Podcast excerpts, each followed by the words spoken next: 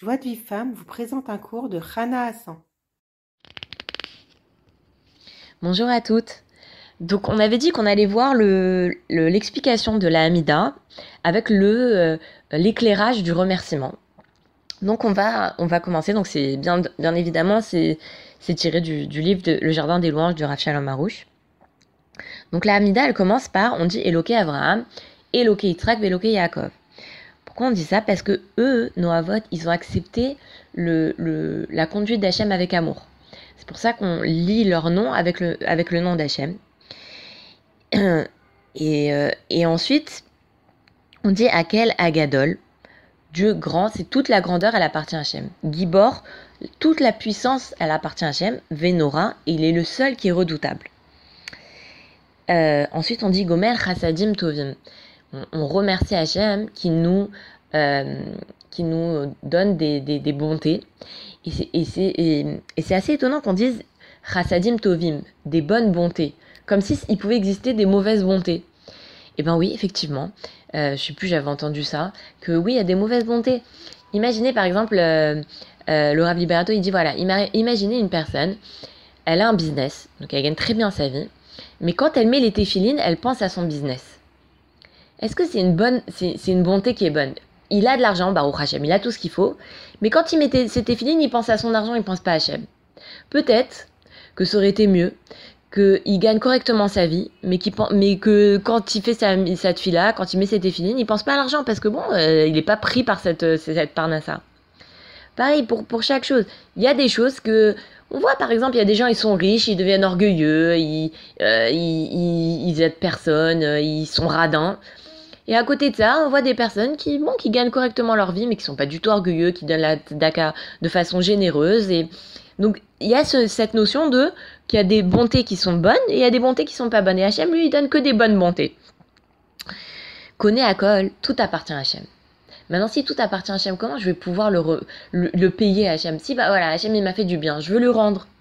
Comment je vais pouvoir lui rendre? Avec le remerciement. Le remerciement, c'est comme une façon de payer Hachem. Et Zocher Chasde Avot, Hachem, il se souvient des bontés de nos pères. Et il y a écrit que euh, de la même façon qu'Hachem, il est euh, miséricordieux, on doit être miséricordieux. On doit ressembler à Hachem. Alors si Hachem, il se souvient des bontés de nos pères, alors nous aussi, on doit se souvenir des bontés des gens autour de nous et, leur être reconnaissant vis-à-vis de nous. Euh, d'être reconnaissant vis-à-vis d'eux.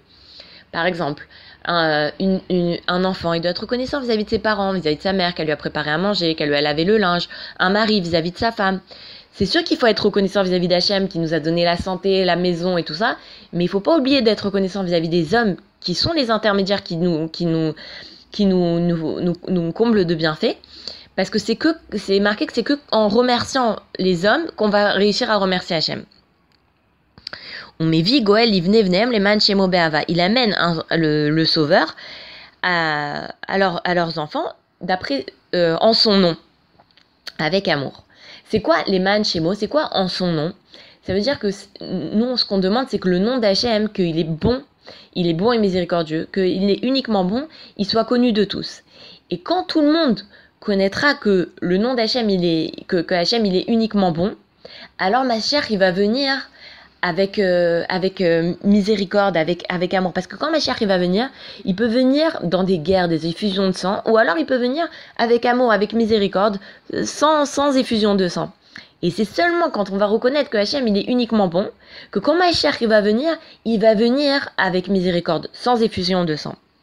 Ensuite, on dit Meler Ozer, le, le roi qui aide, qui, ou Moshia qui délivre, ou Magan et qui, euh, qui protège. Là, on reconnaît en fait les bontés d'Hachem.